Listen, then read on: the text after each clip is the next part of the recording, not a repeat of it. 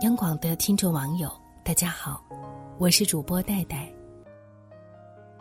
在没有经过市场验证之前，我们不知道自己到底值多少钱，就把自己贱卖了。我认为我们每个人都要学会为自己掌握的技能明码标价。前段时间，我和好友小白见面，他开玩笑说：“这是一个脑力劳动不值钱的时代。”你具备某项技能，就要为别人免费搬砖。小白大学学的是英语专业，大四毕业了，他都不敢接电话了，因为一群不熟悉的人让他翻译英文摘要。所有人都觉得不就是一两百字吗？看一遍翻译出来就可以了。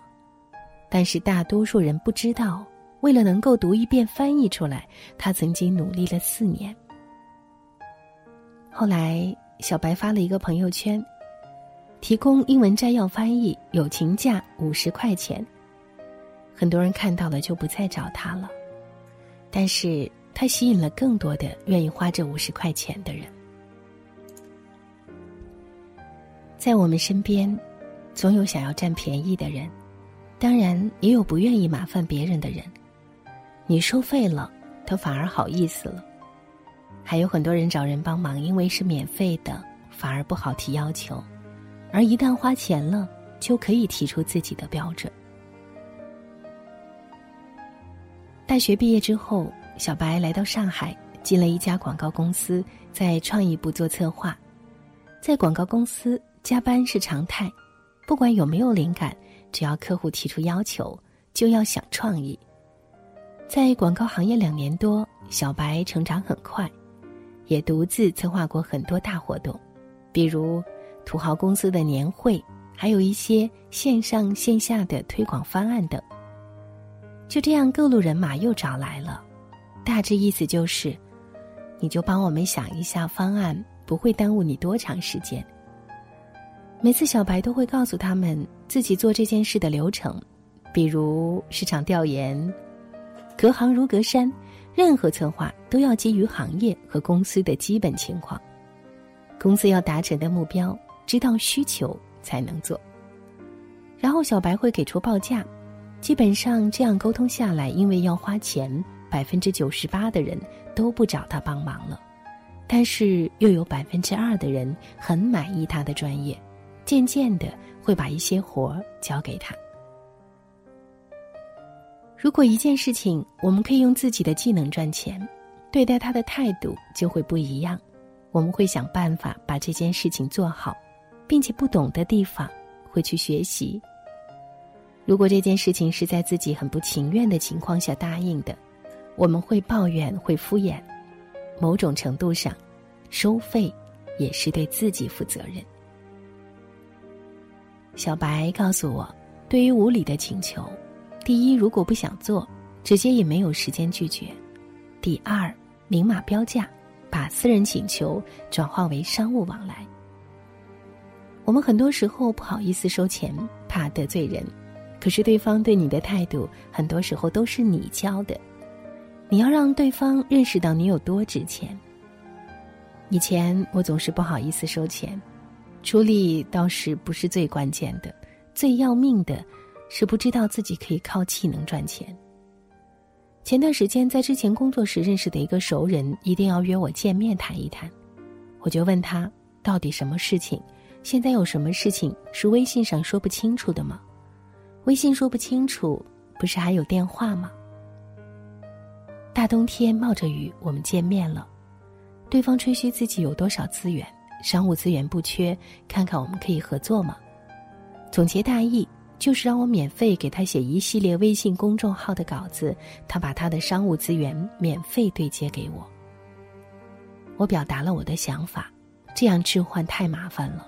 你的商务资源大概多少钱？如果我有需要，直接购买就可以了。我现在写稿子一篇是多少钱？四篇开始写，因为写一篇和四篇要做的功课是一样的。如果你这边有需要的话，我们是朋友。我可以给你八折优惠。你不知道我有多值钱，没有关系，我可以告诉你。你要觉得不值，那也没关系。既然你都觉得我不值钱了，为什么还找我干活呢？你就不怕干出来的活不合格，砸了自己的场子？这不是自相矛盾吗？经历了很多事情之后，我一直坚持判断自我价值的标准和原则。第一，不懂得尊重别人时间的人，不值得交往。一个人觉得你时间不值钱，这说明什么呢？说明他的时间一点儿也不值钱。这样的人也不会有什么成就。如果你的朋友圈都是这样的人，可想而知，你会受怎样的影响？长此以往，你自己也不会有什么改变和进步了。如果你英语特别棒，如果你会修电脑，我相信你肯定免费提供过各种帮助。那么从现在开始。明码标价，过滤掉这群不懂得尊重别人的人。如果自己没有钱，还需要帮助怎么办？这个简单呢，帮别人干活或者拿其他东西交换。大学为了得到老师的科研机会，我们都是从打杂开始的。第二，如果别人提供价值，记得付费，就会促使你执行。我花了钱，最直接的效果，不仅仅是尊重了别人的时间，更重要的是我自己会认真去做。我咨询赛美老师关于理财的问题，自己都开始记账执行起来。他给的作业，我也认真完成了。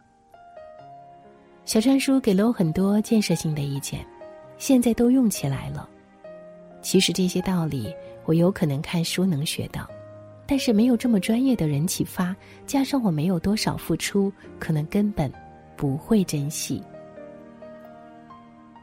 第三，你一定告诉别人你很值钱。我们每个人都有一技之长的，大学那么多专业，每个专业都有它的独特之处。工作之后，每个岗位都有核心竞争力。我们学心理学的人为什么不愿意和很多人做朋友？原因之一。就是不想免费让别人当成垃圾桶。最头疼的就是听见别人讲：“你学心理学的呀，我们加个微信吧，我有几个问题想请教你。”每次我都会告诉他，我不擅长解决感情问题，如果有需要，可以帮着介绍性价比很高的心理咨询师。我接触的人当中，百分之八十都同意了付费咨询。这一点也提醒我，其实大家有这个意识，只是不懂而已。这就要求你告诉别人。一个人的身价基本上是市场定价，很多时候也和我们个人的心理状态有关。如果你总觉得自己不值钱，那么你就真的不值钱了。如果你总是免费给别人搬砖，就要思考一下问题出在哪里了。你有那么多时间。难道真没有事情干了吗？你这个时间节约了，去看电影，去和喜欢的人吃饭，多好。我们要重新定义自己的价值，告诉别人我们很值钱。一旦思维上发生了转变，有人为你的价值买单，在这个过程当中，你会更清楚自己的价值。做到这一点，需要一个过程。我就是需要免费搬砖的很多次。直到自己的生活混乱不堪，才想要改变的。但是我发现，意识到问题才是改变的开始。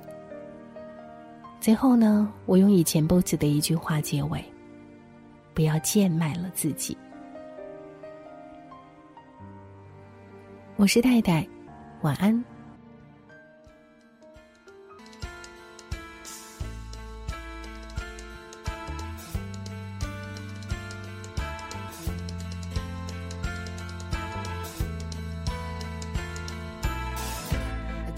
笑得多虚伪，才能够融入这世界。每个人的脸上都像是贴了张一样的假面。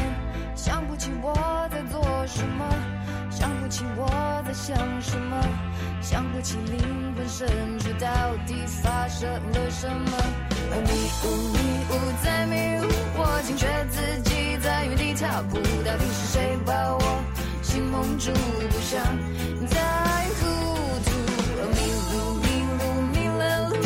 彻底被这团迷雾困住谁能够指引我一条路带我走向正途